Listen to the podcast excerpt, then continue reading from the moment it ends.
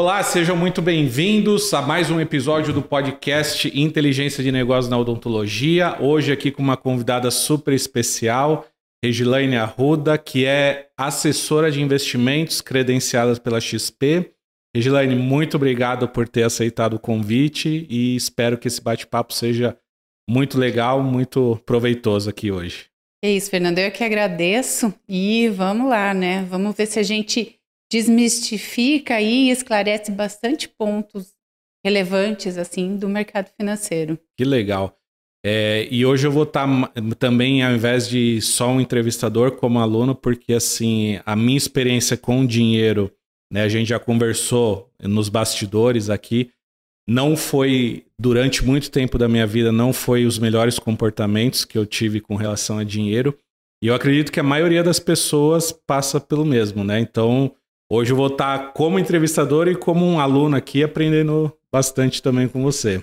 É, dinheiro acho que é um tabu, né? Que às vezes muitas pessoas correm de falar dele ou tratam ele da maneira errada e acaba tendo aí alguns conceitos bem importantes que deixam passar ao longo da vida. E a tua história é uma história bem impactante, né? Quando bem... você me, me contou, eu até pensei assim, meu Deus, o que, que eu digo para ele? Mas, enfim. Dou dinheiro ou não para ele. É vida que segue, né, Fernanda? E é isso, acho que é o aprendizado é Sim. é importante. O teu comportamento lá atrás foi um, e Exato, agora, é. daqui é. para frente, com certeza vai ser outro. Vai e tem ser... tempo ainda para retomar tudo. Exatamente. Eu até, eu até achei um, um, caderninho que, que eu ganhei e eu gosto de fazer muito, anotar os insights e tal. E depois da nossa conversa eu comecei a reler. E eu achei uma página aqui que fala justamente de quais comportamentos eu tinha com relação a dinheiro e que me levaram para o buraco financeiro, literalmente falando, tá?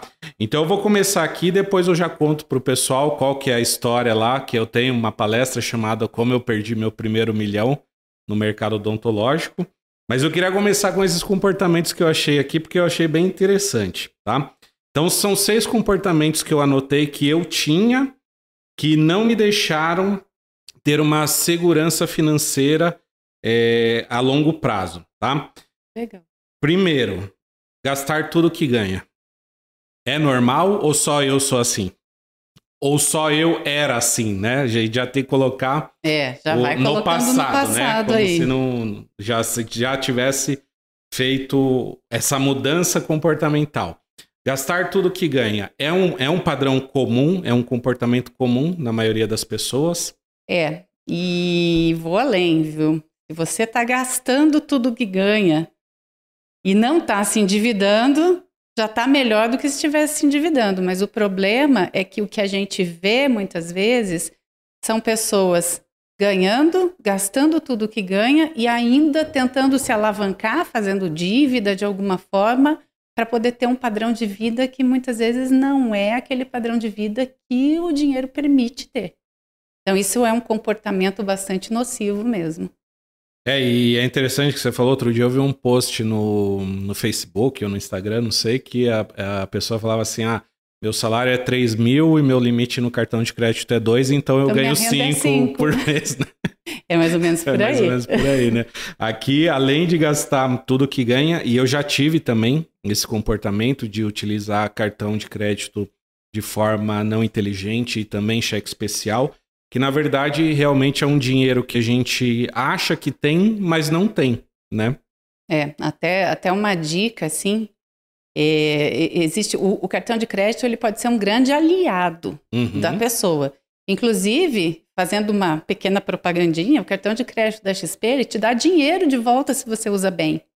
Olha que é interessante, cashback. você consegue ter um retorno de até 1% dos seus gastos e você consegue é, gastar quando você paga a fatura. Esse, isso aí volta para você num fundo de investimento, você já consegue montando aí uma reserva. Mas na maior parte das vezes o comportamento com cartão de crédito é bem esse, é uma forma de ah, eu tenho mais renda porque eu tenho cartão, e aí você não paga a fatura e entra Vira tudo naquele, naquela bola de neve, né? Então como é que sai disso? Faz um lastro, não gaste no cartão o dinheiro que você ainda não tenha. Então se você já tem o dinheiro, você já reserva ele, faz a compra no cartão, aproveita os benefícios e depois vai lá e paga a fatura cheia, integral. Aí beleza, aí você não vai se enroscar. Mas se você está usando é. um dinheiro que você não tem, pode e, ser que não consiga pagar. Esse é um, é um segundo comportamento que eu anotei aqui, que é o gastar antes de receber. Né? No meu caso, por exemplo, como eu sou é, empreendedor, né? então às vezes eu fecho alguns contratos de treinamento, de palestras com as empresas, e a partir do momento que eu fechei, então eu já considero como aquele dinheiro é, certo. Uhum. Só que existem os calotes, né? Existe a, inadimplência. Então, às vezes a gente contar com dinheiro que ainda não entrou também é um outro comportamento nocivo, né? Sim. Exclusivo Fernando ou tem muita gente que faz isso? A gente tem mais de 70% da população brasileira endividada. Então, não é exclusivo. Não é exclusivo mesmo. não é, com certeza. Agora, dívida, eu, eu sempre falo assim, porque assim, eu sou assessora de investimentos, mas eu tenho uma formação e uma certificação bastante importante em planejamento financeiro, né? Qual que é essa certificação? É o CFP, é uma certificação internacional é, de distinção profissional. Então, assim, no Brasil são cerca de 7 mil profissionais CFPs Nossa, e no pouco. Paraná deve ter 180, 200 profissionais, em torno disso. Então essa certificação me mostra assim o quanto o seu comportamento ele pode fazer diferença. E quando a gente fala de dívida, é, não é que toda dívida é ruim. Você talvez possa gastar um dinheiro que você ainda não tenha, mas que vai investir esse dinheiro em algum negócio, em alguma coisa que te vá trazer uma renda e aumentar aquilo. Então é, é muito importante tomar cuidado com as dívidas de consumo. Por exemplo, né? Eu, eu sou mulher, hum. eu amo sapato, eu amo coisas, então assim, se eu vou comprar um sapato que eu ainda não tenho dinheiro, não ganhei e começo a comprar sapato demais, vai ter uma hora que eu vou ter que vender meus sapatos para pagar. então tem que tomar cuidado com isso. As dívidas de consumo geralmente são as que enroscam a gente. Legal. Uma dica que eu vi que eu achei bem interessante é você dividir o seu salário, quem é assalariado por hora, né? Então, vamos supor, a pessoa pega o salário dela, sei lá, ganha 5 mil reais por mês e trabalha 140 horas no mês. E não sei aqui as contas de cabeça, mas vamos supor que deu 20 reais por hora, que é o que ela ganha por hora. E aí ela vai no shopping ver uma bota de 200 reais. E aí você pensa assim, ó, essa bota aqui me custa, não são 200 reais, me custa 10 horas do meu mês. É uma dica que eu achei interessante de você começar a pensar ter um, um, um gasto consciente, né? Com, com as compras, com o consumo, né?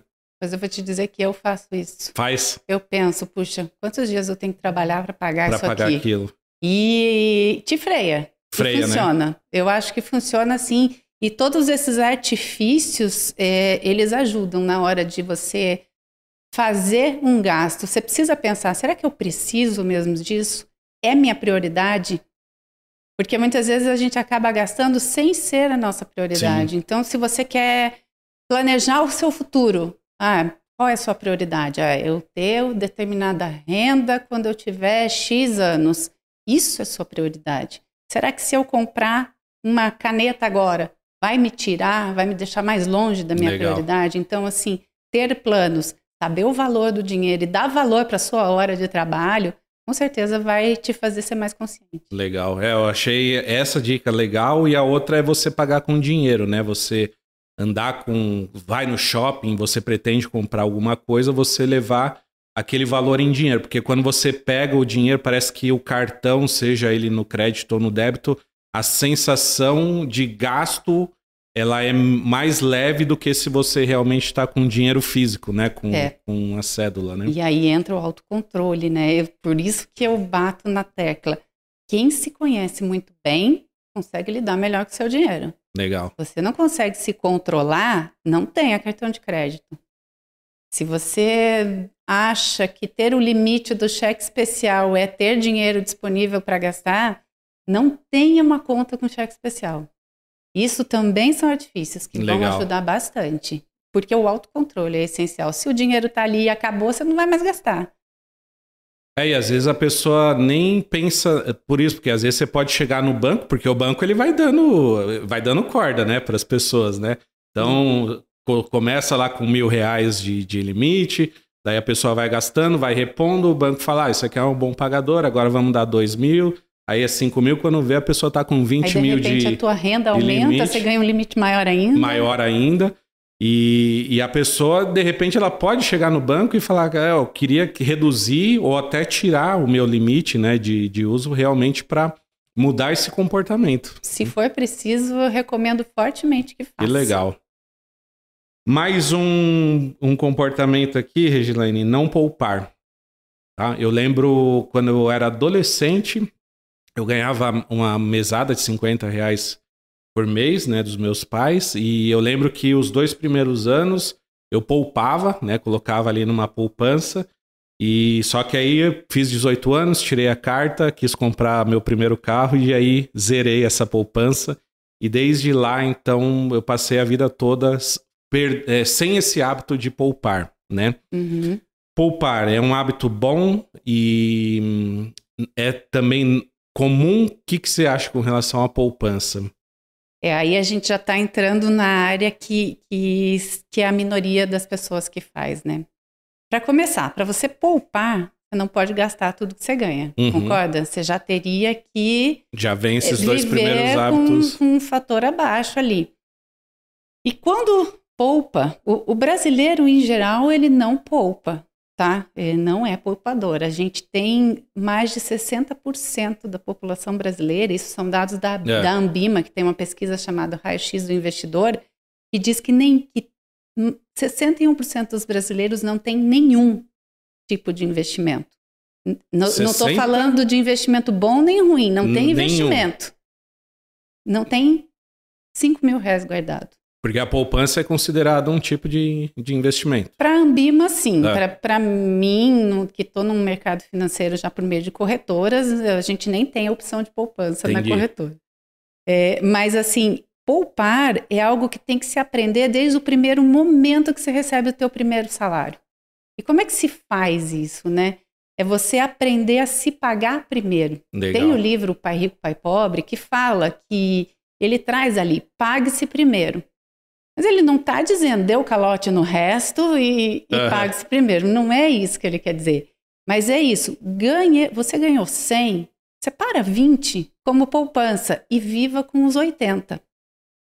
Legal. E você fazendo isso, você vai fazer, e se você tiver esse hábito e, e começar desde pequeno, desde o primeiro dinheirinho que você ganha, teu primeiro salário, quando a gente é estagiário em algum lugar, depois vai crescendo na vida profissional, quem consegue fazer isso com mil, vai conseguir fazer com 10 mil, 20 mil, 30 mil, porque é o hábito. É o hábito. Não é o valor em si. Legal.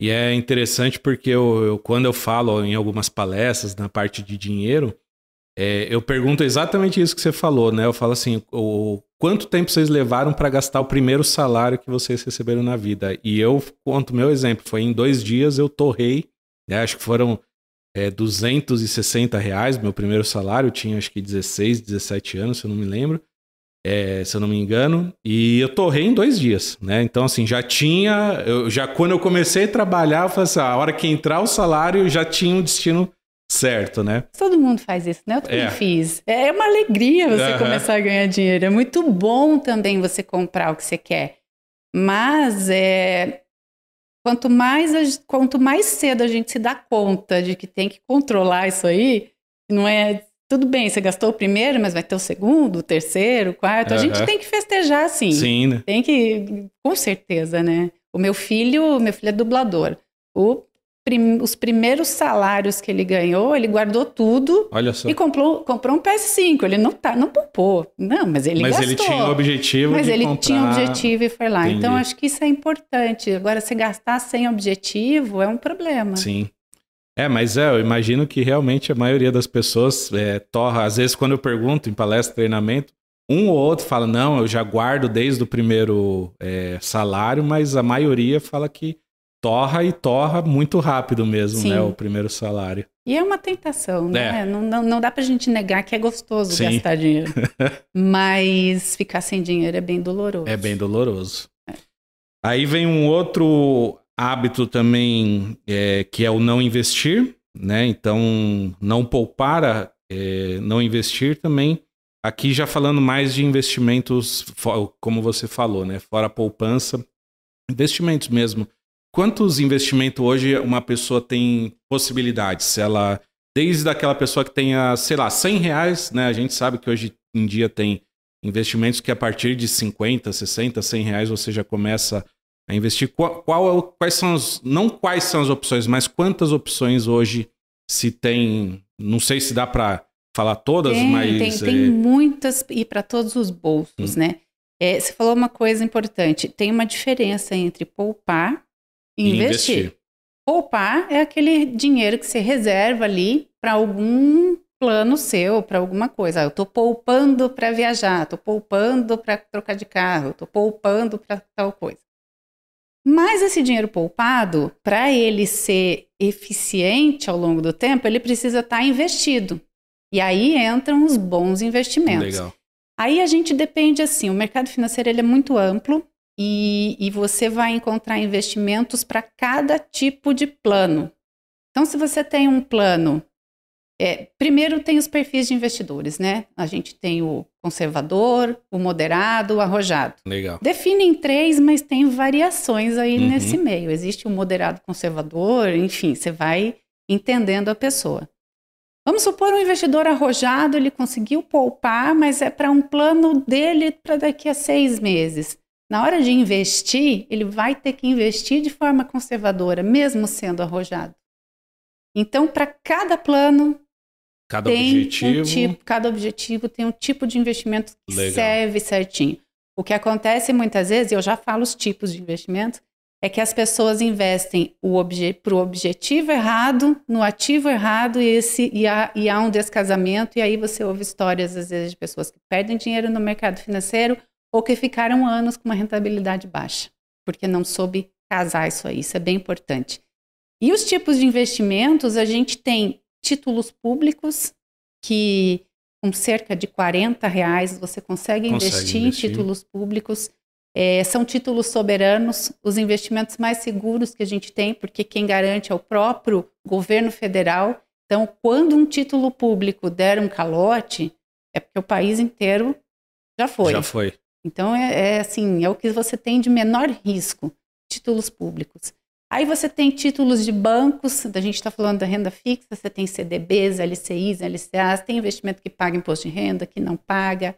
Você tem títulos de empresas que são chamados CRIs, CRAS, que são certificados lastreados ao agronegócio, ao mercado imobiliário, debentures.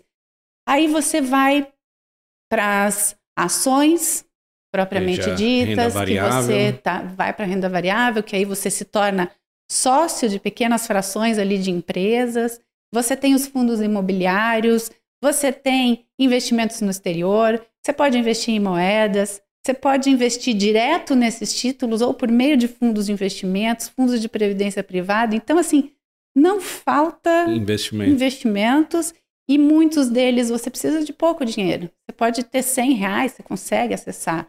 Tem investimentos que você vai precisar de mil, 10 mil, Aí vai dependendo da complexidade do que você tem ali para fazer. Mas falta de opção não é desculpa para não deixar de investir. Se a gente fosse listar, diria que tem o que mais de 30 opções diferentes de investimento. Tem uma ideia assim de Acho que não Ó, sei só, se alguém já parou. Só de renda pra... fixa, a gente tem três modalidades de renda fixa. Tem os títulos atrelados ao IPCA, os pré-fixados e os pós-fixados. Aí você tem os títulos públicos, já são três tipos. Você tem os CDBs, LCIs, LCAs, mais simples, bancários, já são seis. Aí você tem CRI, CRA, debenture dos créditos privados, já são nove. Aí você tem as ações, você tem operações com ações, você tem os fundos imobiliários. Você tem uma gama de coisas para você. Criptomoedas, que aí a gente está falando do o que é de mais arriscado que tem, e, e aí tem que tomar um pouquinho de cuidado com elas para você não correr risco de perder patrimônio. Mas tem muita opção, Legal. tem muita coisa. Ouro é considerado, comprar ouro é considerado um investimento?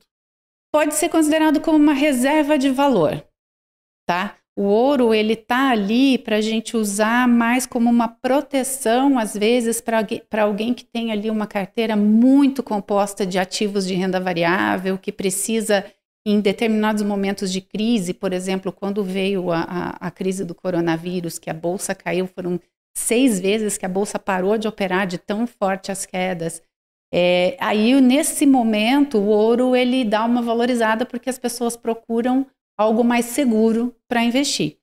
Mas em si, no geral, investir em ouro pode fazer até uma carteira de investimento ficar negativa, ah, é? porque na maior parte do tempo os outros ativos se valorizam mais. Entendi. Então ele é usado como um, é, a gente chama de hedge, né, uma proteção de carteira e que nem sempre funciona, mas ele é mais como uma reserva de valor, Entendi. porque ele é um ativo escasso, né? O ouro uma hora ele não é infinito, ele não vai sendo gerado para sempre. Então essa escassez traz para ele essa essa Sim, característica. Entendi. Legal. É, mas então, assim, existem diversos tipos de investimento e a maior parte da população não investe. E quando investe, investe na poupança, que ao longo do tempo ela não repõe nem as perdas com a inflação.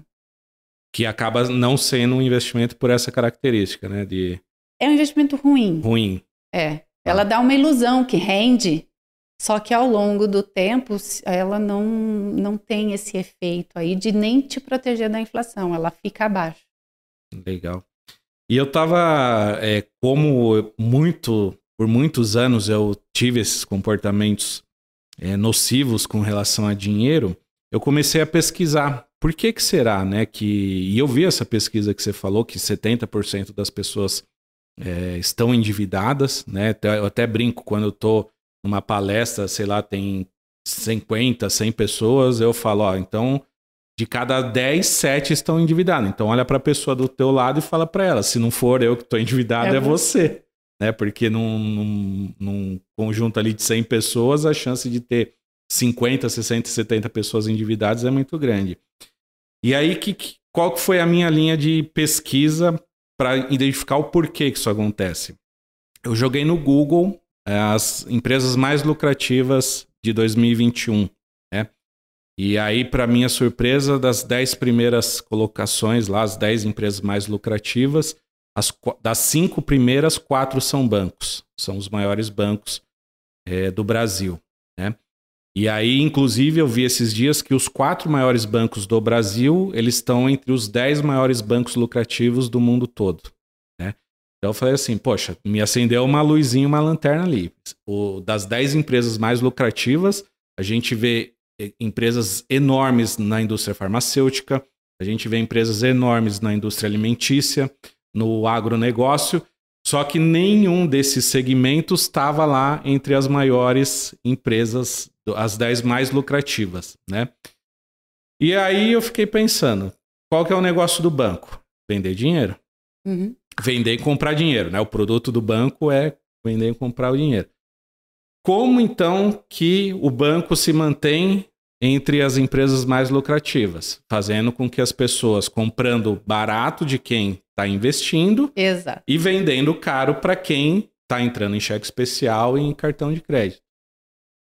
E aí eu fui mais a fundo, falei, tá, mas como é que se consegue isso? Como é que consegue deixar uma, uma taxa de 70% das pessoas e eu percebi que é você mantendo as pessoas ignorantes com relação a, a, finanças, né? Que nem eu li o livro que você falou, Pai Rico, Pai Pobre.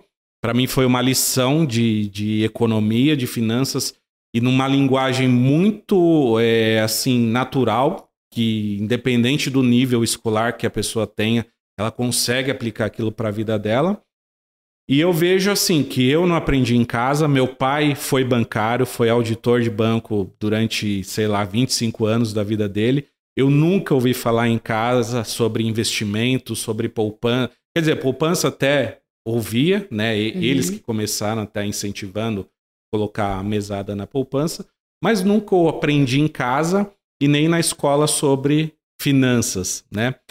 Essa minha linha de raciocínio faz sentido ou é coisa aleatória, viagem Não, da... faz sentido sim. O que, que é o mercado financeiro? O mercado financeiro é um lugar onde, se, onde as instituições, e aí os bancos, né?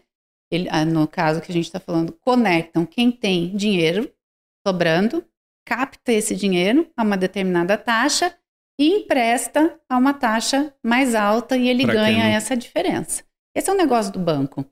Então, quando você vive num país em que 70% da população não investe e tem ali uma parte pequena que investe, investe. ele vai captar e vai emprestar para muita gente. É só você pegar a poupança. A poupança hoje, com a Selic no patamar que está, ela rende 6% ao ano mais a TR.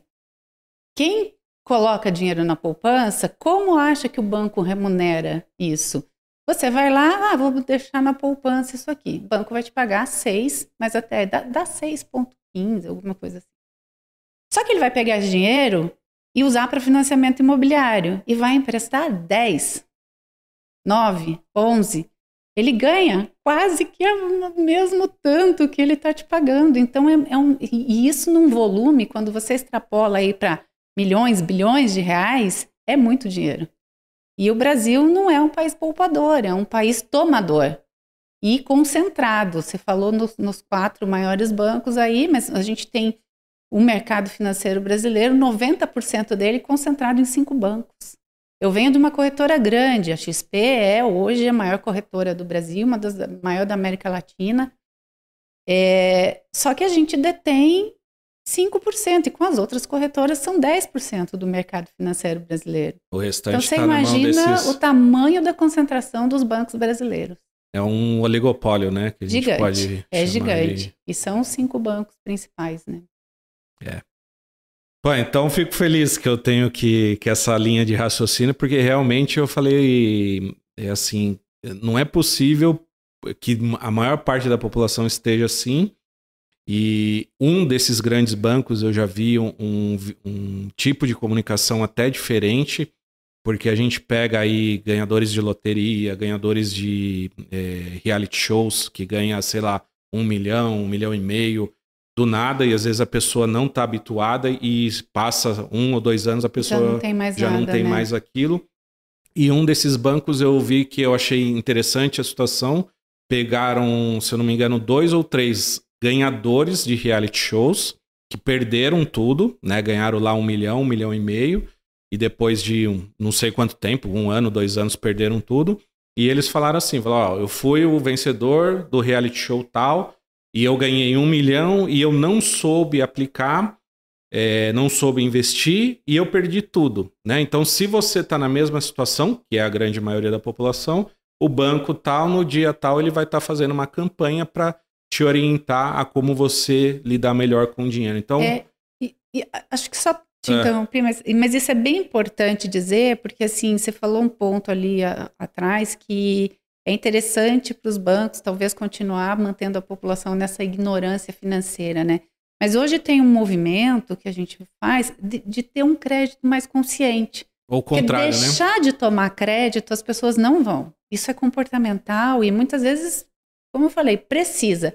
Mas um crédito mais consciente traz um país mais consciente, mais evoluído, e aí a gente consegue crescer. Então, esse componente educacional eu tenho visto também. É, é exatamente isso que eu pensei, porque talvez a, a filosofia, o ideal lá atrás era esse, de se quanto mais se deixar a população ignorante, mais fácil é, mas talvez, é, eu não sei quais são os estudos que existem, mas a gente até vê é um índice alto de suicídio, às vezes pessoas endividadas, né? É. Às vezes a pessoa chega um momento que ela não vê uma saída, ela se atolou tanto em dívidas, não chega um dado momento que talvez ela chega até. É, isso eu não tenho esses dados estatísticos de, daqui do Brasil, mas a gente volta e meia ouve falar, né, de pessoas.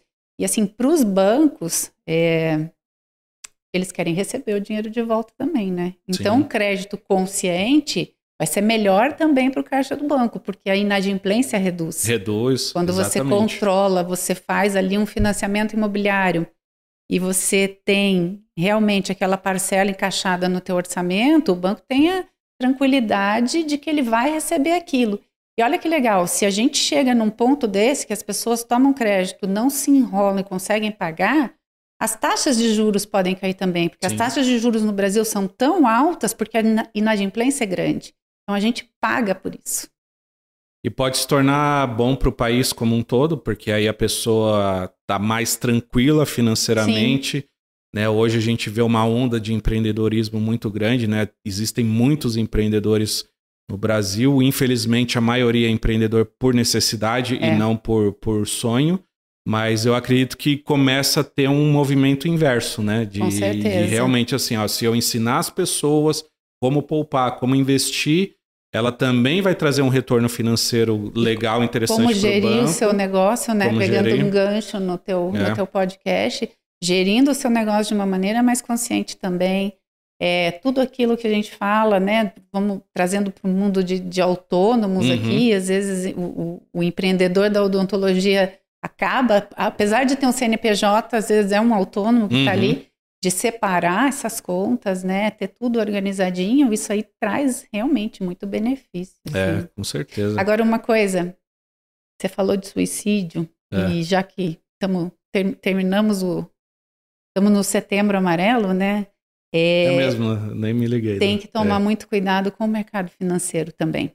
Porque o mercado financeiro, ele traz aquela à tona o melhor e o pior do ser humano, né? E o pior ele vem quando a ganância vai na frente. E aí você começa a ver pessoas operando na bolsa com um dinheiro que elas não têm, fazendo operações que elas não têm e que quando vem já consumiu a casa, consumiu o carro, consumiu a vida, separou da família é, e se vê numa situação muito complicada, Uhum. botando a perder uma vida inteira. Então já fica esse alerta que o mercado financeiro ele é para te para proteger o bom uso saudável do Uhum. mercado financeiro, ele é para proteger o que você conquistou, multiplicar ao longo do tempo, mas dinheiro mesmo você ganha com o teu trabalho. É, são pouquíssimos os casos de pessoas que enriquecem no mercado financeiro. A gente tem estatística de que as pessoas, e aí eu estou falando do day trade, que é bem perigoso mesmo. 99% das pessoas perdem dinheiro com day trade. E tá muito em alta, assim, né? Muito E aí, agora a bolsa está em queda, a gente está mais de um ano com a bolsa em queda, come- as pessoas começam a ficar quietinhas, mas com a bolsa em alta, é, começa a aumentar a aposta e, e- e vai tradando mais, e vai com- Uhum. aí você acerta, você começa com pouco dinheiro, então você vai indo, acerta uma, duas, três, de repente você pega uma confiança e você bota uma tacada maior e é ali que perde. Então, muito cuidado com essa Ah, ganância, legal. porque tem sim gente que se mata porque perde tudo. Aí tá, realmente eu vejo assim a quantidade de cursos que aparece ensinando as pessoas como fazer o, o- o trader é cada vez mais, cada semana a gente abre aí Facebook, Instagram, a gente vê uma oferta muito grande de, de profissionais oferecendo esse tipo de. E é o que você falou, né? Que tem que tomar cuidado com, com a ganância. Eu falo muito é, quando eu tô palestrando para para os dentistas e tal, sobre a ganância e a ambição, né? Porque eu acho que são duas coisas é, diferentes, Se né? confundem, Se confundem muito, porque eu sim. acho que assim não tem nada de errado alguém querer construir um patrimônio gigantesco, né? Ter é, milhões de, de reserva, milhões de investimento, desde que ela não precise passar por cima de ninguém e nem que ela perca tudo, né? Isso que você falou, às vezes perde patrimônio, perde, perde casa, perde família. Uhum. Realmente é, é um comportamento desenfreado, né? É bom tomar cuidado com isso. Legal. E aí você falou num, num outro ponto, né? O meu trabalho é a, a pergunta que eu mais recebo, assim, a que caracteriza a minha profissão. Qual é o melhor investimento? Essa é, É a pergunta de um milhão. todo mundo me pergunta e eu respondo, puxa, é, se eu tivesse essa resposta eu faria para mim, não ia contar para ninguém. né? Aham. Mas assim, é é, o que eu faço não é achar em si o melhor investimento, mas é o melhor investimento para construir um patrimônio. Eu cuido de patrimônios e não do dinheiro ali pura e simplesmente falando. E aí nessa ambição é, e linkando com o patrimônio, as pessoas têm sonhos. Sim. Então, você tem um sonho, se você pegar aí um recém-formado aí na odontologia, talvez uma pessoa que tenha um sonho de ter família, de ter a sua casa, ter seu carro, ter uma vida boa, viajar, todo, enfim, tem alguns que não querem ter família, Uhum. mas assim, um bom investimento ele começa com, com sonhos e com um bom plano. Então, o, investidor mais difícil de atender é aquele que chega para mim e eu pergunto, mas para que você quer investir?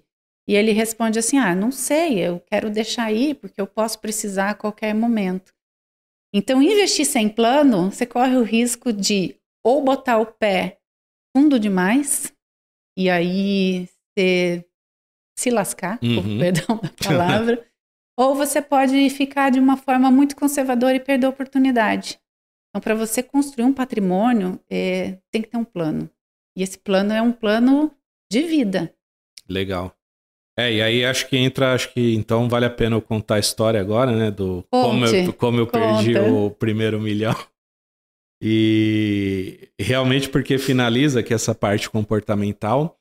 É, eu tive, eu trabalhei numa empresa de implantes dentários, fabricante de implantes dentários, sediada aqui em Curitiba. E ela abriu uma filial em Portugal. É, eu fiquei quatro anos lá, fiquei de dezembro de 2007 até dezembro de 2011, deu quatro anos exatos. E lá eu não tinha custo nenhum, né? Porque como eu fui expatriado, então o custo todo era pela empresa, né? Então não me preocupava com aluguel, com conta de água, conta de luz, é, internet, TV a cabo, ou seja, num, todo o salário que eu tinha era para fazer o que quisesse, né? E aí passaram esses quatro anos, regressei para o Brasil e daí eu fiquei pensando assim, caramba, cadê esse dinheiro, né? Como é que foi esse dinheiro? Será que foi muito dinheiro? Será que não foi muito, né? Como eu comecei a ver que eu tinha todos esses comportamentos aqui, e aí eu tenho até hoje as declarações de imposto de renda lá de Portugal, né? E aí eu peguei os extratos lá o, o, dessas declarações e somei, né? Então no total, são 270 mil euros, né, em quatro anos de renda familiar, né, de duas pessoas. E se eu multiplicar por 3,80, que era a época, a média, né, nesses quatro anos, às vezes o euro estava 4, uhum. às vezes estava 3,60, na média deu 3,80. Isso para você trazer para o Brasil lá em 2011. Em 2011, né, daria 270 mil euros vezes 3,8, daria um milhão de reais, né. Em 2011. Em 2011. Então a gente está falando de 11 anos atrás. É, se eu tivesse aplicado, né, por mais que vamos falar assim, ah, não precisa, não precisaria aplicar tudo, né, mas poderia ser metade, né? uhum. né? 500 mil reais, né, em 10 anos. Você acha que eu estaria tranquilo hoje financeiramente com a sonhada independência financeira que muita gente sonha? Estaria. Já faço essa conta para te dizer mais ou menos quanto você teria. Isso se tivesse investido de forma conservadora, sem nada muito, sem muito mirabolante. mirabolante. É. Já faço. Posso até fazer aqui, ó. Legal. Uma taxa média aí. Mas depois eu faço e te falo. Tá. Até o final aqui do podcast a gente passa isso. É, se quiser fazer, porque eu acredito que o pessoal vai interessar mesmo. É uma, Vou fazer. Um, é uma palestra exatamente que eu conto isso, né? Como eu perdi um meu primeiro milhão no mercado odontológico, porque isso é um caso atípico, né? De você tá é, ter uma, você não ter nenhuma preocupação com com despesas e ainda ter um bom salário por causa disso, mas é o quanto o comportamento humano é atrapalha e, na... e eu te perguntei, né, no que, que você gastou isso tudo? É. A maioria dos, Comeu, das pessoas pergunta. Bebeu, Comer, beber e, e, viajar eu, eu não, não acho Que ruim. mês de 2011 você voltou? Dezembro de 2011. Então vamos pegar começo de 2012.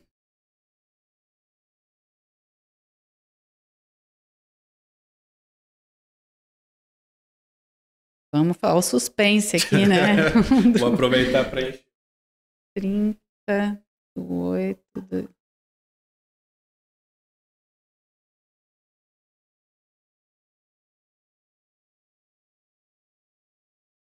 Vou pôr 500 mil, metade do metade, teu valor. Metade, 500 e assim, faz de conta que você já me conhecia lá, você lá abriu uma conta época. comigo, a gente foi conservador e você ganhou 115% do CDI no período. É, isso é bem factível, bem, bem tranquilo de conseguir. Deixa eu ver se tem alguma coisa faltando aqui. Ah, 500 mil reais.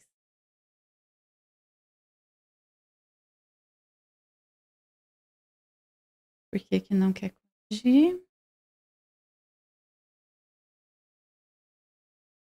Mostra só para mim para eu não passar tanta vergonha.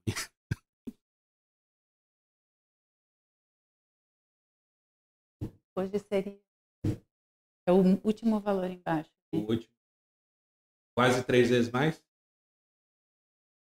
Um milhão ah. e trezentos mil. Isso mesmo. Isso de forma bastante conservadora. conservadora. E esse cálculo aqui eu fiz pela calculadora do cidadão, do Banco Central. Ah, é? Você acessa ali e Não pede conhecia. corrigir para corrigir pelo CDI, que é a taxa, assim, o CDI ele segue a taxa Selic. Então, se eu tivesse colocado assim, sem, sem estratégia, sem nada, botando um CDBzão lá de, de 10 anos, mais ou menos, né? Que é o prazo aqui, você teria hoje 1 milhão 367 mil frouxo. Frouxo. Aí vamos trazer para um outro tipo de investimento, que é o que eu comecei a estudar agora é, há alguns tempo atrás, alguns meses atrás, que é o fundo imobiliário. 1 milhão e 300 mil num fundo imobiliário. Né? O, o, a vantagem grande que o fundo imobiliário tem, ele dá os, os rendimentos, né? Os, como é que se chama? O, a gente chama de proventos. Proventos, né? Então é como se fosse um aluguel mensal que a gente uhum. recebe na, na conta, inclusive na, na conta da XP. É, 1 milhão e 300 mil daria mais ou menos quanto em fundos imobiliários hoje? Então, fundos imobiliários a gente está começando a entrar aí na seara da renda variável, né? E fundo imobiliário, ele, você tem duas formas de ganhar com ele, tá? Você tem é, a valorização das cotas, das cotas, e aí a gente vai enquadrar na renda variável isso, porque é, a gente está falando de preço dos fundos, e preço ele tem uma série de coisas ali que influenciam. Então, é, a variação das cotas a gente não pode precisar, e a renda dos fundos, que, porque além das, do preço das cotas, você pode ganhar com, a, com, com esse recebimento dos proventos mensais, que, a grosso modo falando, é o aluguel que você recebe, né? Então, a gente compara muito com o termo imóvel alugado uhum. e você tem uma carteira de fundos imobiliários. Depende do que os fundos tão, têm ali de, de imóveis, se todos os imóveis estão locados, se tem vacância, não uhum. tem vacância, se é fundo de papel, fundo de tijolo, fundo de shopping. Você tem uma gama aí de fundos. Mas na média, na média, é muito fácil você conseguir 0,8% ou até 1%, ou até um pouquinho mais que 1% ao mês líquido de imposto de renda. Então, se você tem 1 milhão e 300 hoje em fundos imobiliários, é muito tranquilo hoje de você conseguir, nesse atual cenário, com os fundos funcionando bem, 13 mil reais tranquilamente todo mês na sua conta. Todo mês. É. Aí a gente vai fazer um comparativo. Ah, mas e o imóvel, né? O imóvel, é, os fundos imobiliários, eles ficam oscilando. Se eu monto uma carteira de 1 milhão e 300 mil em fundos imobiliários, pode ser que em algum período esse 1 milhão e 300 vire 1 milhão. Pode ser que vire 1 milhão e 400. É, isso vai ficar oscilando. Só que como um mercado líquido, e você não vai botar esse 1 milhão, de, 1 milhão e 300 em um fundo só, você vai ter ali 10, 15 fundos distribuídos, é, ele fica mostrando né, o quanto vale cada cota. Só que aí você pensa, você quando compra um imóvel, você quer comprar para vender depois de amanhã ou você compra e fica com ele 5, 10 anos e quer a renda que ele Sim. te dá. É, e outra coisa, esse imóvel, é, quando a gente compra um imóvel, a gente não fica o tempo inteiro olhando quanto ele vale, né? Você vai olhar quando você vai pensar em, em vender. vender. Exatamente. Mas ele também oscila de preço todo dia, só que não tem liquidez e você não vai querer vender todo dia, então você não vê essa variação é. de preço. Você só vê o aluguel que você recebe. E uma pessoa física hoje que alugam um imóvel, tirando taxas, você paga 27,5% de imposto, de imposto de, sobre aluguel. Você paga a imobiliária, você, de repente o inquilino sai, você tem que reformar o imóvel, você tem que não sei o quê.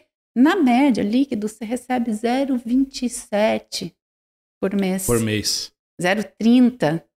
Então a gente está falando de quase quatro vezes menos do que um, é. um, fundo imobiliário. E quando você tem fundo imobiliário, você não tem o trabalho de lidar com o inquilino, você não tem atraso, você, você não tem nada. Você tem sim um risco de mercado, mas tudo é risco. Uhum. Se você compra um imóvel e de repente a localização dele ficou ruim por algum motivo, vai perder dinheiro. Ou ele não vai valorizar sim. o tanto que você queria. É a mesma coisa, só que é um outro veículo, é. uma outra forma. É, aqui em Curitiba a gente tem o famoso caso do, do prédio que gira, né? Que até, até começaram a, a fazer leilão do, dos apartamentos também. Para quem não é de Curitiba, saber é, é, o, não sei se é o único do país tal, mas é um prédio que o, os donos dos apartamentos eles conseguem fazer, é um apartamento redondo, 360 graus, e você consegue girar de forma independente cada um dos, dos apartamentos, né? E ficou fechado durante anos, acho, acredito que nunca chegou a ser. Acho que ele virou um modelo de engenharia, mas em termos práticos. Práticos acabou não. Não tem valor não tem... e é, é, um, é um case mesmo engraçado. É. Aqui de, e algo que foi investido ali é. milhões. É. Eu também não sei como é que tá hoje isso aí. É, apareceu no jornal, é, acho que há três meses atrás foi para leilão. E parece que quando vai para leilão, quando é coisa grande assim, eles fazem uma primeira chamada e aí depois faz uma segunda chamada para o pessoal conseguir comprar com, com valor maior, melhor, né? É um valor mais baixo. Mas realmente foi é um, um case de um imóvel. O imóvel por si Normalmente a tendência é valorizar, mas pode ser que aconteça alguma coisa. Pode do... ser que aconteça alguma coisa que ele não valorize. Não valorize e, né? e, pode ser que aconteça algo que ele valorize abaixo da inflação. Também. Então, assim, os meus pais, né? Acho que os teus também, a gente vem, nós somos filhos da hiperinflação, né? Daquela década de 80, que era assim, uhum. 3 mil por cento ao mês, né? Enfim, era uma coisa muito louca. E aí o que, que as pessoas faziam? Tinham um imóvel, o tijolo, porque aquilo ali não perdia valor. Então, em tese, acompanhava a evolução da inflação. Mas não era um ganho real, é o ganho de proteger da inflação. E hoje isso ficou muito esse resquício, né? A inflação ainda é algo que assusta demais. Mas no Brasil as coisas mudaram. E tanto que se você for ver, o mundo inteiro está com inflação subindo e qual que é o país do mundo que está controlado e está na frente de todo mundo? Brasil. O Brasil. Hoje a nossa situação frente ao resto do mundo está muito melhor. Nós somos os primeiros, mas por quê? Nosso Banco Central é PHD em inflação. Então, viu que estava subindo, já subiu os juros rápido e foi muito. O juro saiu de 2% ao ano em janeiro de 2021 para terminar o ano perto de 11, né? E aí agora, amanhã, amanhã não, quarta-feira tem reunião do Copom de novo. Talvez a gente tenha ali mais um aumento de juros ainda, chegando em 14% ao ano. Então, olha isso, é sete vezes mais juro. E juro alto é inflação mais controlada. E aí a gente está ali no mundo na melhor situação. Olha só. Aí, que bom, pessoal, né? Boa notícia, hein? Que bom. Já que valeu o um podcast aqui. E eu queria até entrar, Regilane, nessa questão do, do fundo imobiliário, porque assim, o, o foco. Tudo isso que a gente está falando serve aqui para qualquer profissional, mas o foco do podcast é o mercado odontológico, é o dentista, né? Você é uhum. casada com, com um dentista, Sim. então você tem um contato com essa classe também muito grande. E eu, quando eu falo nas palestras sobre o fundo imobiliário, realmente é algo que é, que desperta interesse das pessoas. Porque, que nem eu, quando eu descobri, eu jamais pensaria, porque todo mundo quer ter uma renda passiva, o primeiro pensamento é: eu preciso comprar um imóvel, seja um imóvel residencial, seja um imóvel, né, uma sala comercial, para me gerar aquele aluguel todo mês. E eu vejo que muitas pessoas não conhecem o fundo, né? E ele realmente ele traz muitas vantagens se comparado com um imóvel convencional. É, você pode falar um pouquinho mais de parte é, técnica assim do fundo imobiliário, se a gente comparar realmente é, vantagens e desvantagens comparado Nossa. a um imóvel convencional? Uhum. E, então, assim, ó, trazendo aí para a odontologia, eu acho que é, construir uma carteira de investimentos que te dê renda passiva e começar isso o quanto antes é uma excelente estratégia. Porque a odontologia é uma profissão que judia, né? Sim. É, eu vejo o meu marido, ele tem lesão no ombro, é lesão na lombar, é não sei o quê. Então, assim, é, castiga quando se avança muito a idade. E acredite, a idade chega. Chega, né? Se não morrer no meio do caminho, a idade chega. chega. É, então, fundos imobiliários são uma, é, é uma estratégia bem legal para isso. Quando a gente fala de renda passiva e você fala, ah, mas eu vou ganhar 1% ao mês, você pode achar que é pouco. Mas para você estar tá dormindo e ganhando, não é pouco. E aí, quando você olha para fundos imobiliários, você tem é, é, é, é setorizado. Então, você pode investir em fundos imobiliários que tem um gestor, ele vai olhar para o mercado e vai falar assim: eu vou comprar imóveis que alugam para hospitais. Legal. Então, você vai ter fundos imobiliários na área da saúde, para hospitais, clínicas, laboratórios, todos esses imóveis aí que, que grandes redes aí de, de, laboratórios de análise, por exemplo, usam, podem estar alocados de um fundo, fundo imobiliário. imobiliário. Aí você tem fundos de voltados para o setor de educação, que vão comprar imóveis para faculdades ocuparem. Você tem fundos de shopping, né? A gente tem aí grandes shoppings aqui de Curitiba que pertencem a fundos imobiliários, a grandes incorporadoras que têm esses FIIs. Você tem fundos de é, galpões logísticos. Quem não compra da Amazon? Quem não compra de uma é, Magazine Luiza? Quem não pandemia... compra e você percebe que a entrega vem cada vez mais rápido, mais rápido. porque tem centros de distribuição estratégicos uhum. que são locados de fundos imobiliários. Aí você tem os fundos que investem em papéis. Eu não falei lá, lá atrás na renda fixa Fundo que tem papel, CRI, LCI. Uhum. É, são papéis lastre, lastreados ao mercado imobiliário que os fundos compram. E aí o legal disso tudo é que você pode ter um pouquinho em cada fundo. Você compra cotas, né? Tem fundo, tem fundo imobiliário agora que estão bastante em alta, que vão investir no agronegócio. É, com 10 reais você compra uma cota, uma cota de um fundo imobiliário. É claro que você ter 10, 15, 500 reais de fundo imobiliário, você não vai ver aquilo crescer. Eu até brinco, dinheiro pequeno rende pequeno. pequeno. Mas quando você começa a traçar um plano e de repente você consegue ter um apartamento uma kitnet, em vez de você ter uma kitnet de 150 mil, você ter 150 mil em fundo, fundo imobiliário. Você vai começar a ter renda. E quando e enquanto você não usa essa renda, e aí que vem a mágica, porque aí você tá, começa a compor isso aí e, se a, e retroalimentar essa carteira, você recebe provento, você recebe lá mil reais por mês de renda com os fundos imobiliários.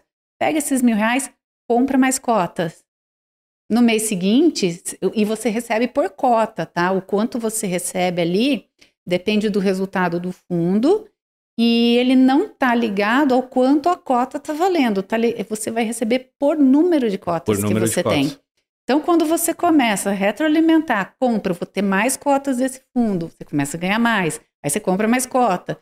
E assim você vai indo, quando você vê, você tem 500 mil e você está chegando perto do milhão. Agora, uma coisa importante, não é uma classe de ativos para você ter tudo em fundo imobiliário. Você também não vai pegar todo o seu dinheiro e travar em FII. O legal de um bom portfólio de investimentos é você diversificar. Aí você tem que ter uma parte de reserva de emergência para te socorrer. Isso aí tem que estar tá em renda fixa, pianinho, bonitinho, seguro, rendendo linear. Não importa se rende muito ou rende pouco. Tem a tá finalidade tá tem que estar tá é, ali. E aí você vai ter os teus planos de médio prazo, tipo, ah, vou viajar daqui a dois anos, isso é médio prazo. Fundo imobiliário tem que estar naquela parcela de mais longo prazo. É aquele dinheiro, assim, da tua vida, é o último dinheiro que você vai mexer se você precisar. Legal. É, e isso é bem importante. Por quê? Porque as cotas oscilam. 100 mil pode valer 80 ou pode valer 120. Então você tem que tomar cuidado com isso. E aí a, a, o rendimento, o rendimento não, ali o, o, o provento daquilo lá, ele vai ser o mesmo independente ou ele varia também?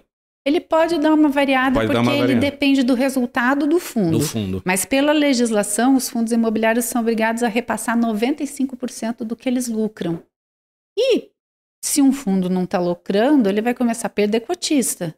Não é bom para o fundo também. Aí Sim. entra a seletividade. A você tem que do, é do e você tem que escolher bons fundos. Esses fundos precisam ter liquidez. Então a gente olha ali é, quando um, um, cliente meu vai montar uma carteira de fundos imobiliários, eu tenho toda uma expertise da XP, um research, pessoal de análise que só olha a saúde daquele fundo e, e recomenda a compra Legal. ou não. Então eu pego esse material, vejo, converso, qual setor você quer? Ah, eu quero o setor de logística. Então vamos ver o que, que o research diz. E aí a gente tem que ser seletivo na escolha.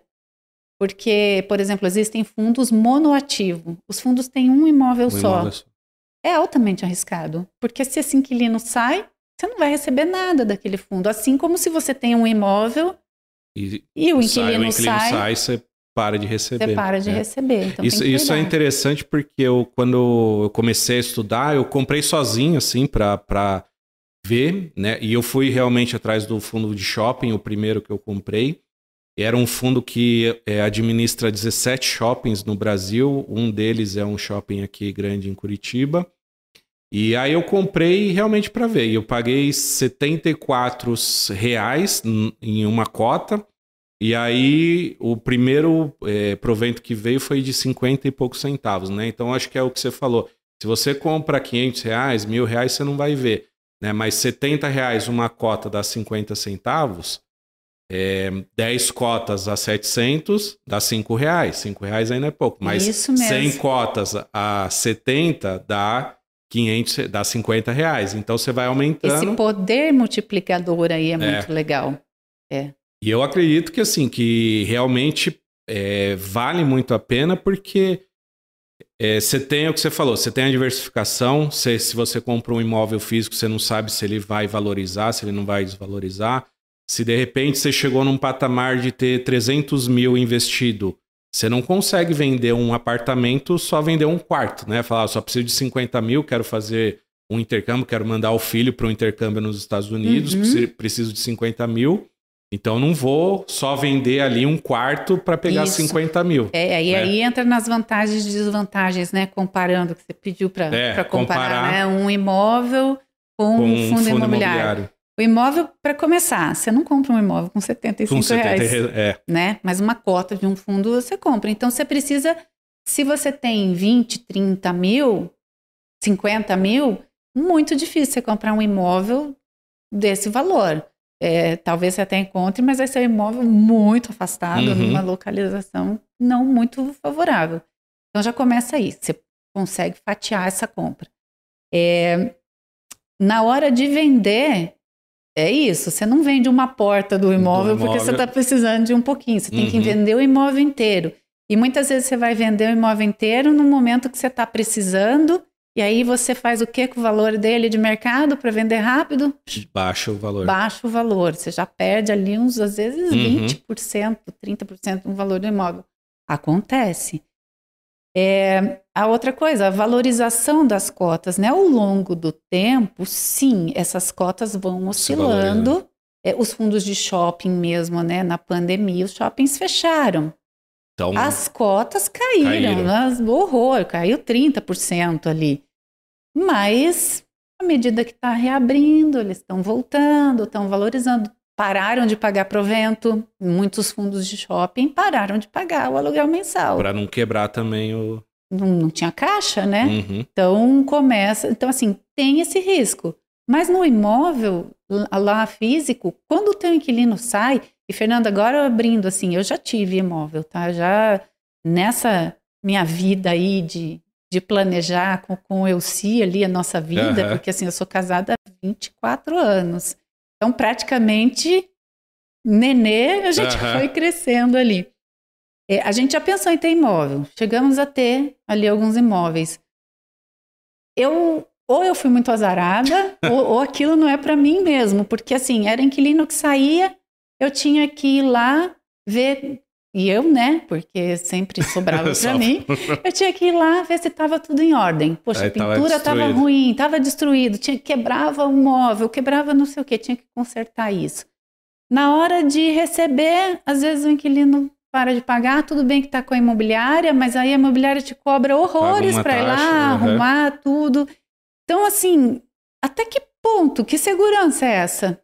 Né? Ah, mas eu tenho tijolo, eu tô lá, passo na frente do prédio, eu vejo que uhum. tem um uhum. apartamento ali.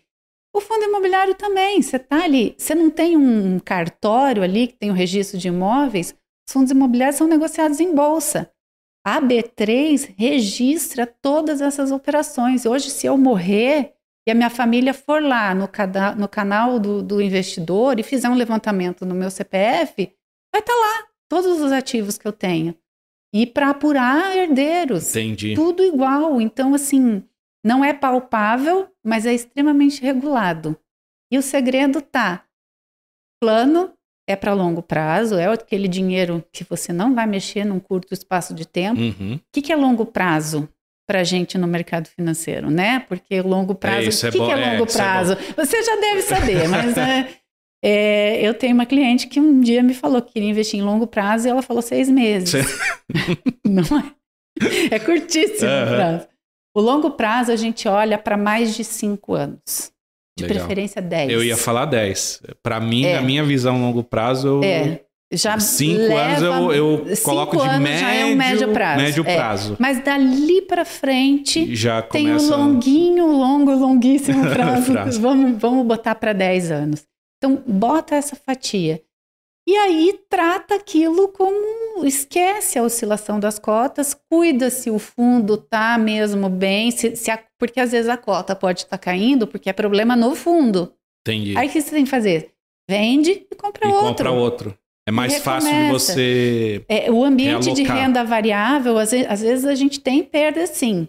Mas, por exemplo, se eu perco dinheiro em uma ação que desvalorizou, se eu vendo essa ação e compro uma outra que tem potencial de ganho, eu não estou tirando o dinheiro de renda variável. Eu estou trocando tá o veículo. De... Eu estava andando de, de Fusca, quero trocar por um outro, sei lá, não entendo de carro, um Volvo, não sei. É, mas, é, mas é trocar o veículo e continuar na mesma classe. Agora, Legal. quando é que você perde o dinheiro? Quando você tira da renda variável e fala assim, eu vou para a renda fixa. E a renda fixa, para recuperar uma perda de renda variável, ela pode levar muito, muito tempo.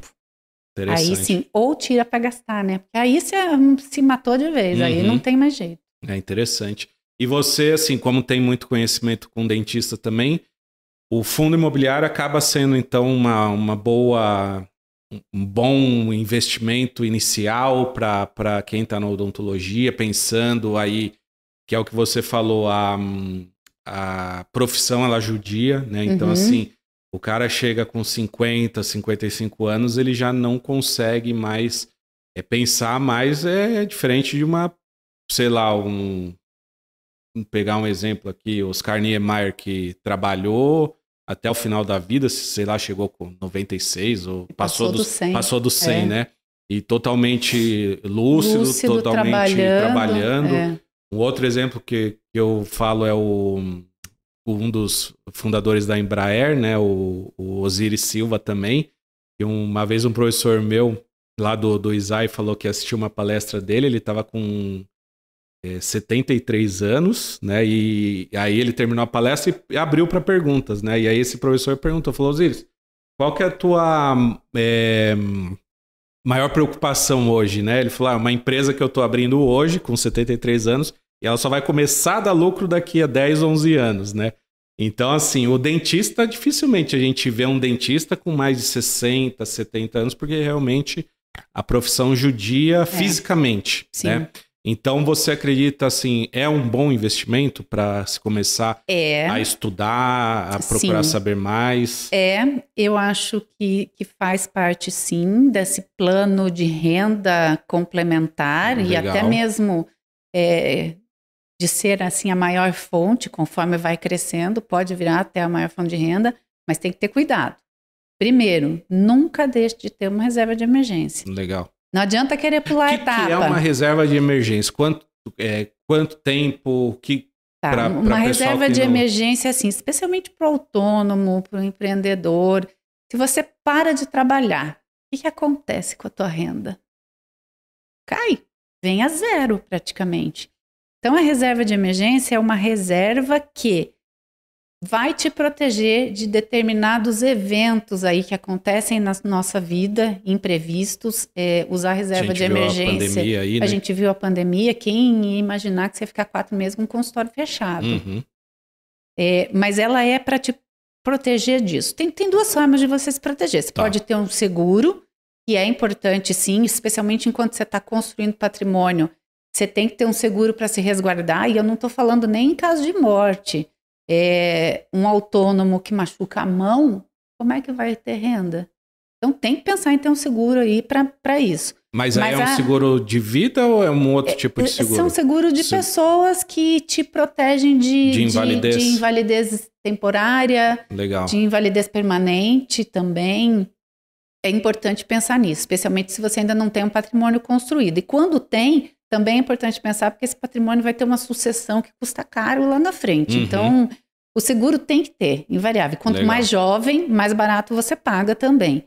Mas a reserva de emergência, ela vai te proteger para aqueles eventos, assim, por exemplo, bati um carro, vou ter que pagar a bendita da franquia, da franquia, do seguro, que às vezes é 3, 4, 5 mil reais. Se você não tiver uma reserva, você vai ter que tirar isso da sua renda. Então, se você tem ali, você consegue pagar, é tranquilo. Ela não é usada para usar para trocar de carro, né? Legal. Mas é se acontece algum imprevisto. Ficou sem trabalhar, não vai ter renda por algum período, ou até mesmo, é, enfim, ficou doente, pegou Covid. Fiquei. Eu peguei Covid e fiquei 20 dias de cama. Imagina para um profissional. Eu sou autônoma também. Eu trabalhei ali meio cambaleante, uhum. mas é, um profissional, eu podia trabalhar da minha casa, isolada no meu quarto. O um dentista, autônomo, dentista não, não. não. Como é que o dentista faz home uhum. office? Não tem Não como. faz. E essa reserva ela tem que ser dimensionada de acordo com os gastos mensais. Então, é, você, a, a formulazinha básica é assim: pega o quanto você gasta mensalmente, aqueles gastos que você não pode deixar de ter, de Tanto jeito nenhum. Pensando no dentista, que ele já tem o, o, gasto do consultório. Aí são duas reservas, né? E aí a pessoa e física o, e dele. a pessoa física dele. É. E vamos trazer para a física, mas é. você tem colégio dos filhos, você mercado, tem mercado, você tem uma série de coisas. Então você tem carro. lá, vamos supor que você chegue lá a 5 mil reais de gastos mensal. Um autônomo, ele precisa ter pelo menos seis meses de reserva de emergência. Então seria 30 mil 30 reais. 30 mil reais. Caso. Quer ser mais prudente ainda? Tenha 12. Então pegue teus gastos, multiplica por 6 ou por 6, 10 ou 12 e tenha essa reserva. Essa reserva não é para ganhar dinheiro com ela, não é para usar e se Deus quiser nunca vai ser usada. Mas é para estar tá ali. tiver uma emergência. Se acontecer alguma coisa e é emergência, não é para usar para outras coisas. E se acontecer de usar, tentar repor o quanto antes. Tendo essa reserva para emergência, aí sim você pode partir para as outras coisas, porque que tal você estar tá lá com uma carteira de fundos imobiliários linda, maravilhosa, 300 mil em fundos imobiliários e mais nada de reserva nenhuma.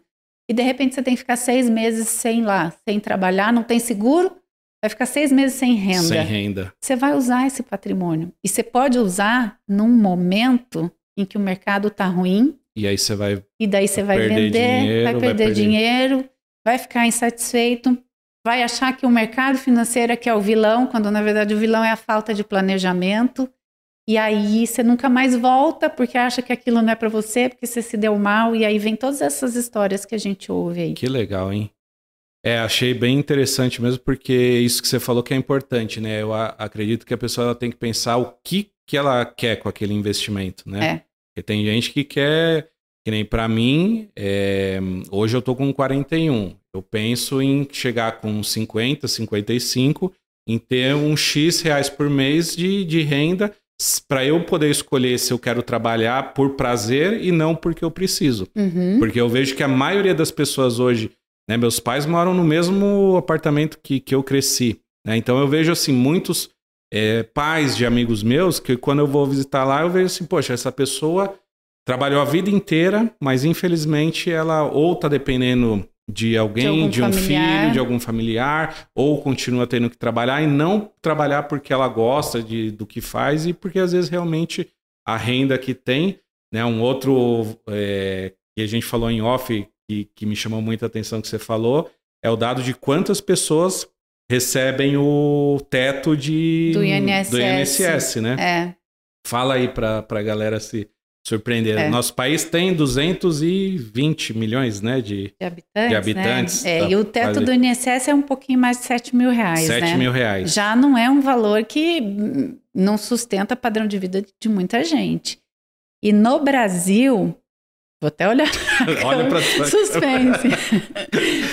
e no Brasil não tem 800 pessoas que recebem o teto do INSS. Eu olhei, depois que você me falou, eu olhei, são 785 é. pessoas. É. Você viu, né? Você, você até duvidou de mim é, quando eu é? falei, é... né?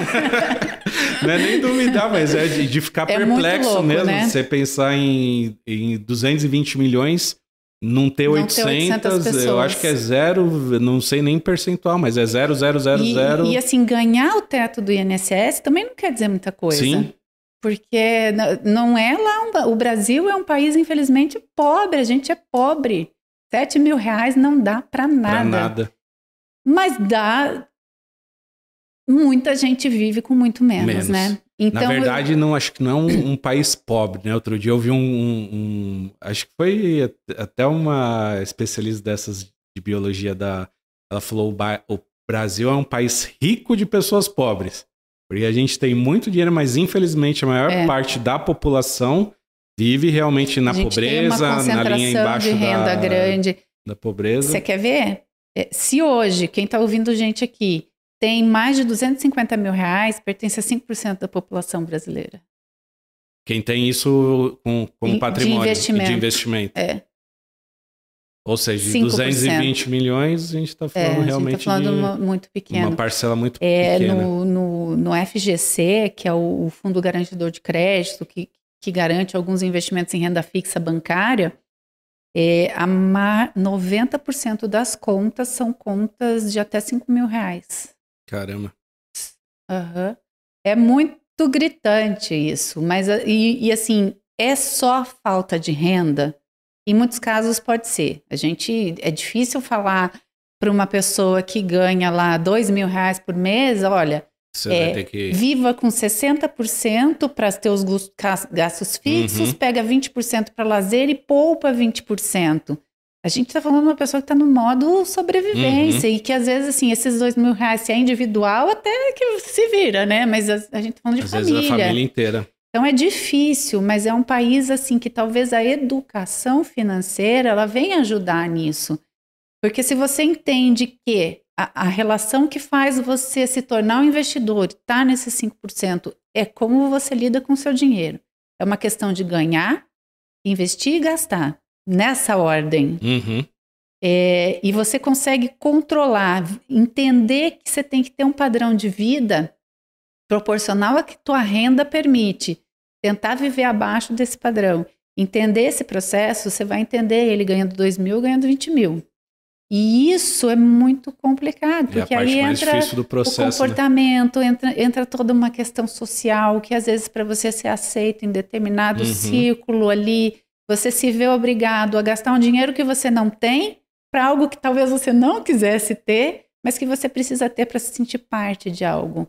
E aí a gente entra no ser humano. Eu não estou falando só de Brasil, né? Mas eu acho que a gente no quer geral. ser aceito. Sim. E aí quando começa a entrar nisso é é, o ser é um humano foi feito para não foi feito para viver sozinho, né? Foi feito para viver em grupos e para pertencer a grupos a gente precisa se adequar e às vezes fazer coisas que às vezes a gente nem gostaria de fazer, mas é. para estar tá perto daquele e meio, é tão né? libertador quando você se desvincula disso e aí você traça um plano, toma um foco e segue aquilo. E aí não importa, importa o que eu estou fazendo por Legal. mim. E aí cada um vai ter a sua, né, sua sua expectativa, uhum. sua realidade, enfim, vai fazer, se, se quiser gastar também, cada um é feliz um do, é jeito do, jeito que é. Uhum. Mas é importante lembrar, a velhice chega e ela cobra a conta. Que legal, hein? Acho que fechamos com chave de ouro, hein, Regina? É, é porque fechamos. realmente essa repete aí, a velhice chega e ela cobra e ela a conta. cobra conta. Porque realmente é, eu vejo assim, essa história que eu contei dos um, um milhão de reais, né, 270 mil euros, foi quando eu tinha, é, foi de 2007, então eu tinha 26 anos, então foi dos 26 aos 30, né? É, se hoje eu vendo assim, se eu tivesse tido lá na infância, na adolescência, uma educação financeira, né? Lido até o Pai Rico, Pai Pobre, né? Eu acho que esse livro é essencial para se eu já li vários, né? O, o Segredos da Mente Milionária, O Homem Mais Rico da Babilônia, Pai Rico, Pai Pobre. Mas eu acho que o Pai Rico, Pai Pobre ele é essencial para quem quer se identifica com esses comportamentos que eu comecei, uhum. que a gente começou falando aqui, que eu anotei no, no caderninho. E, e, quer mudar essa, essa realidade. Tem um livro que é bem legal também, mas ele é um pouquinho mais técnico. É. Ele, é, ele, é, escrito por um economista chamado Eduardo Janetti, chama O Valor do Amanhã. Ah, esse eu nunca Ele mostra essa contraposição de você pagar juros hoje para um prazer momentâneo que você quer agora uhum. e você vai pagar juros por isso, ou você adiar um prazer, mas na expectativa de você receber juros amanhã. E aí a gente vive nesse trade-off, nessa, uhum. nessa disputa. E agora? Eu quero agora. Prazer imediato. O prazer, prazer imediato e vou pagar prazo. por isso. Ou eu posso esperar e receber. Legal. É bem mais gostoso receber juros, eu te garanto. É, né? que legal. Ó, gostei demais desse bate-papo, né? O, realmente, assim, não dá pelo tempo que a gente tem, né? O, a, a quantidade de Voa. investimentos que, que existem aí. É, daria para fazer, acredito eu, um podcast com cada tipo de investimento, mas é, a, a, mensagem né, que eu acredito que muita gente está precisando foi passada aqui. Né? Queria muito te agradecer e queria que você deixasse, né, para quem tem aí seus 300, 500 mil, 1 milhão aí e quer investir, só que às vezes não tem, precisa desse apoio do profissional, né? Queria que você deixasse aí os seus contatos, como tá. que as pessoas te acham, qual que é a melhor forma. Legal. Bom, eu tô no Instagram também, acho que você vai me marcar aí uhum. nos posts, mas é arroba regiesarruda. É, e, e, e, uma coisa legal, só antes de, de, passar, é você não precisa entender do mercado financeiro para investir. Você legal. pode muito bem começar conservador, vai aprendendo aos poucos, vai botando o pezinho na água, uhum. sentindo a água vai sair, vai começar gelada, mas vai amornando e com o tempo você se vê um, um investidor. Então me procure no Instagram, RGS Arruda. Arruda. É, Lá tem o meu contato para o WhatsApp, mas é, posso passar o Pode, número? É o 41DDD 98409-8468. Legal. A gente tem um escritório aqui em Curitiba, credenciado a XP, e uma equipe bem bacana para assessorar aí os investidores. Isso aí. Então, gente, fica aí essas dicas aí, esse bate-papo. Muito obrigado mesmo pelo bate-papo e pela disponibilidade. Foi, foi show. Foi muito legal. Legal. Obrigado. Tchau, gente. Um abraço.